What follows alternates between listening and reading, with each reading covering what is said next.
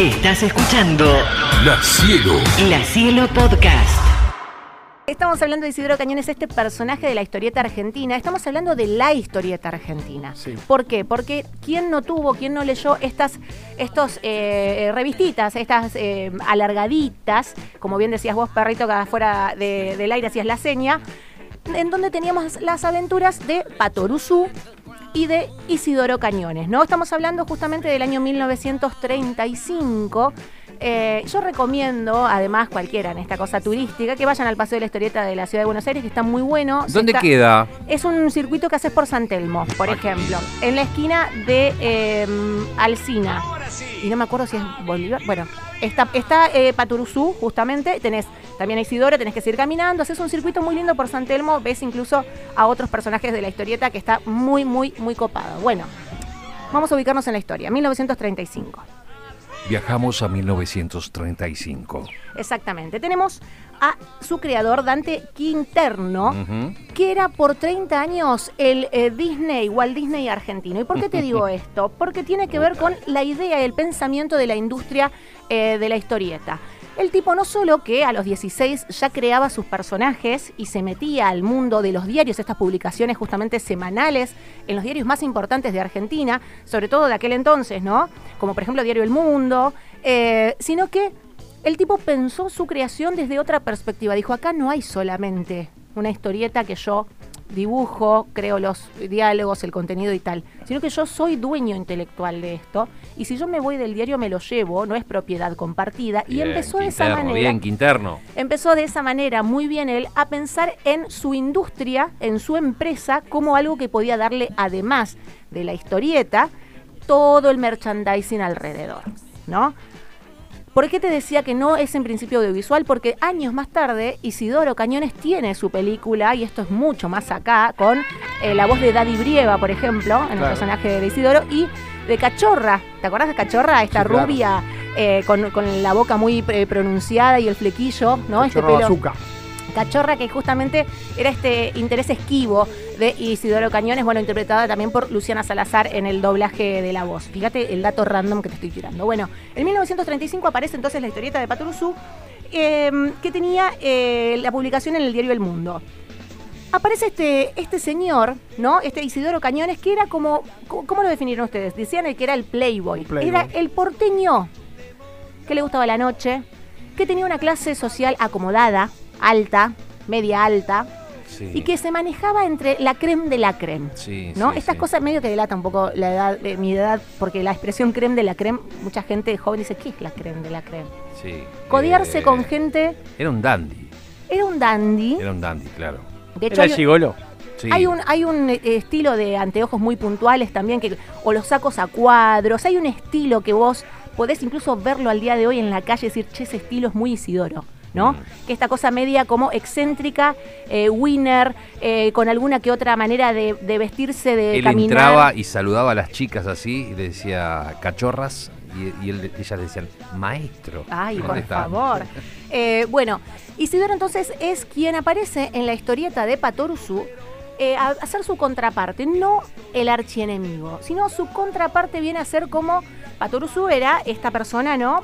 Sencilla, tranquila, noble, que viene desde el interior, un tehuelche que hereda una cierta fortuna y bueno, acá en la capital lo podían eh, pasar por encima todo el tiempo, ¿no? ¿Qué pasa? Necesitamos esta contrafigura, el tipo atorrante, el vividor. Picarón era, no tenía maldad eh, Isidoro. Lo que pasa que era bicho, tenía noche, iba por el otro lado. Y en contraparte Isidoro, que era la nobleza más absoluta. Patoruzú, claro. Eh, perdón, eh, Paturuzú, que era lo más noble posible, lo justo. Eh, lo- tomá, esto es lo que tengo, es mi, no voy a cruzar, no puedo agarrar esto que no es mío. Ah, vamos, ah, no pasa nada, ¿viste? Este, Era el diablito Isidoro en la Claro, mente de- exactamente. de, Exactamente. Bueno, ese diablito, ese, eh, esa tentación de hacer lo incorrecto y demás, viene a la vida de Patoruzú porque sería su padrino. Es una cosa un poco extraña porque no parecía que sea mucho más grande que Patoruzú, ¿no? Isidoro, pero por alguna extraña razón debía ser el padrino quien controlaba la fortuna de Patoruzú y trataba de alguna manera de sacar ventaja sobre ese dinero. Es como, bueno, te paso, viste, eh, cierto importe de más, quiero quedarme con guita porque básicamente cómo nace el personaje de Isidoro Cañones, era como un vividor. Un tipo que trataba de no laburar nunca. Claro. Le gustaba la noche, como bien dijiste, le gustaba todo lo que estaba de moda. Dormir hasta tarde. Dormir hasta tarde, los viajes, la buena vida, los Sí, sí, gustos, un como cualquiera, pero no quería, claro, un bon vivant, pero no quería absolutamente poner el lomo para ganársela Nada, de ninguna manera. Nada, nada. Él eh, logra tanta popularidad que empieza luego de esto a crear un personaje querido, querido, entrañable, y la gente dice, che, no es tan malo este tipo, es un vividor, pero es simpático, es un cara rota. Entonces ahí eh, Quinterno dice, me parece que esta persona, este personaje, mejor dicho, puede andar bien por su cuenta.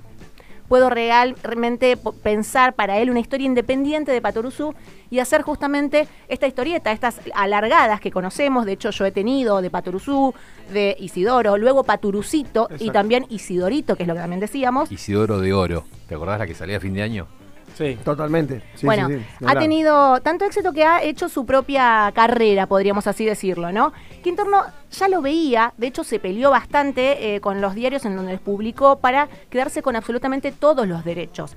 E Isidoro fue un problema para él, porque no nació como Isidoro el personaje, sino que nació como una serie de otros tipos de personajes, siempre interpretando al mismo est- estilo de, insisto, esto está eh, eh, dicho por él, porteño que se las cree todas, que cree que sabe todo, que, viste, es un cancherísimo bárbaro. Y, por ejemplo, Manolo 40, Don Gil Contento, Julián de Montepío, todos esos personajes estaban publicados en otro lado. Por una cuestión de derechos, cuando realmente dice, bueno, basta, tengo que crear a este personaje que le va tan bien, eh, le pongo Isidoro Cañones y es de mi propiedad absoluta y nadie más lo va a tener, entonces empieza lo que sería todo el merchandising alrededor. Películas, eh, elementos varios, todas las historietas habidas y por haber, pasamos de publicaciones mensuales a quincenales a semanales. Iba tan, pero tan bien, que estamos hablando incluso que su competencia llegó a ser otra editorial que traía nada más y nada menos que las historias de Disney. Oh, La competencia directa de Quinterno era realmente Walt Disney. ¿Por qué? Porque acá, en las editoriales, decían, bueno, no, compro afuera estas historias para chicos. No, no, no, dijo él. Yo te creo, Patrucito. No, no, no, yo te creo Isidorito. Y así, de esa manera, cuando éramos chicos veíamos por ahí lo que eran las historias que podíamos encontrar en los kioscos de Disney y por el otro lado, Isidoro, yo me acuerdo, por ejemplo, a mi viejo diciéndome, esto es argentino, comprate esto, toma, léete esto. Y él iba al kiosco y me traía sí o sí las historias de Isidorito o de Paturucito porque era la que iba, la que supuestamente la que había que bancar, ¿no? La parada que había que bancar. De toda esta historia tenemos eh, numerosos, numerosos anécdotas, personajes y demás, y tenemos polémicas alrededor de esto. Tenemos, por ejemplo, el capítulo en donde Isidoro Cañones es, escuchate bien, ¿eh? porque esto es heavy, eh, es, se, se- sería, se llama así como Che Isidoro. Es la especie de guerrillero Che, ¿no? Esto es lo que se cuenta, de verdad en la historieta fue sacada incluso de mercado. De hecho, las historietas eh, se han cambiado a lo largo de los años, ya no se publica ninguna original, por supuesto, porque eh, Quinterno ya no está entre nosotros. Eh, en donde él era como, abro comillas, eh, llevado por una asociación guerrillera en donde aprendía ciertas cuestiones vinculadas a la guerrilla y en donde se burlaba de alguna manera de lo que sería la figura del Che Guevara. Ese tipo de historieta cuando llega a la calle causa bastante revuelo y de hecho amenazan a eh, Quinterno y tiene como una especie de eh, escrache en su editorial. Porque él, repetimos, era dueño no solo de las historietas, sino que puso su propia empresa, la editorial dueña de todo. Eh, le tiran alguna que otra eh, producto alimenticio, lo amenazan, se corre el rumor de que iban a poner incluso algún tipo de bomba por burlarse de esa manera de una figura como el Che. Así que te digo, a lo largo de la historia ha habido un montón de historias polémicas, algunas no tanto, ha habido personajes incluso famosos de la vida real como Susana Jiménez que aparecía en la historia también, entraba y saludaba. entraba y saludaba. Susana Jiménez, viste, saludan así. Exactamente. Isidoro ha tenido de verdad muchísimo eh, en la historia de la bueno, en la historieta argentina eh, y ha tenido incluso, y ahí quiero hablar con Leito, un eh, disco. Yo no sé si vos lo viste alguna vez, si es algo, calculo yo que no se debe ni conseguir. Y voy a ver si se lo puedo mandar eh, De a- pasta. a Chuchito, porque ni siquiera esto lo vas a encontrar en Spotify. Ahí te lo estoy mandando, Chuchín, a ver si lo podés poner desde YouTube.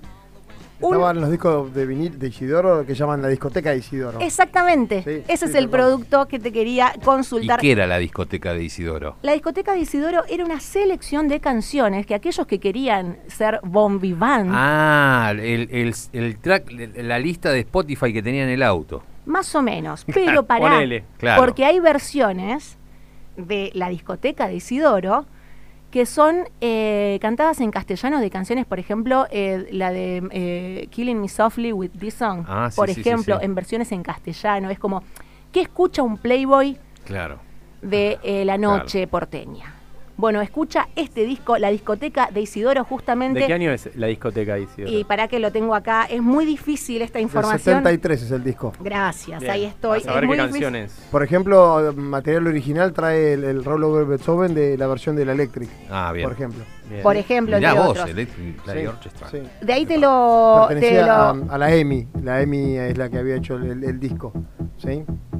Ahí está, sonando. Bueno, esto que está sonando justamente, por eso te digo, había muchísimo merchandising alrededor, la gente no quería solamente quedarse con las publicaciones semanales, vos dijiste bien el de oro, por ejemplo, había publicaciones aniversario, todo el mundo tenía una historieta de Isidoro, de Paturuzú, de Isidorito en su casa. Esto, está- esto que está sonando es la discoteca. Y este es, a lo que voy, el que está presentando es Es la voz supuestamente de Isidoro. Exactamente, porque también se han hecho animaciones alrededor de esto. A ver, escuchamos un poco.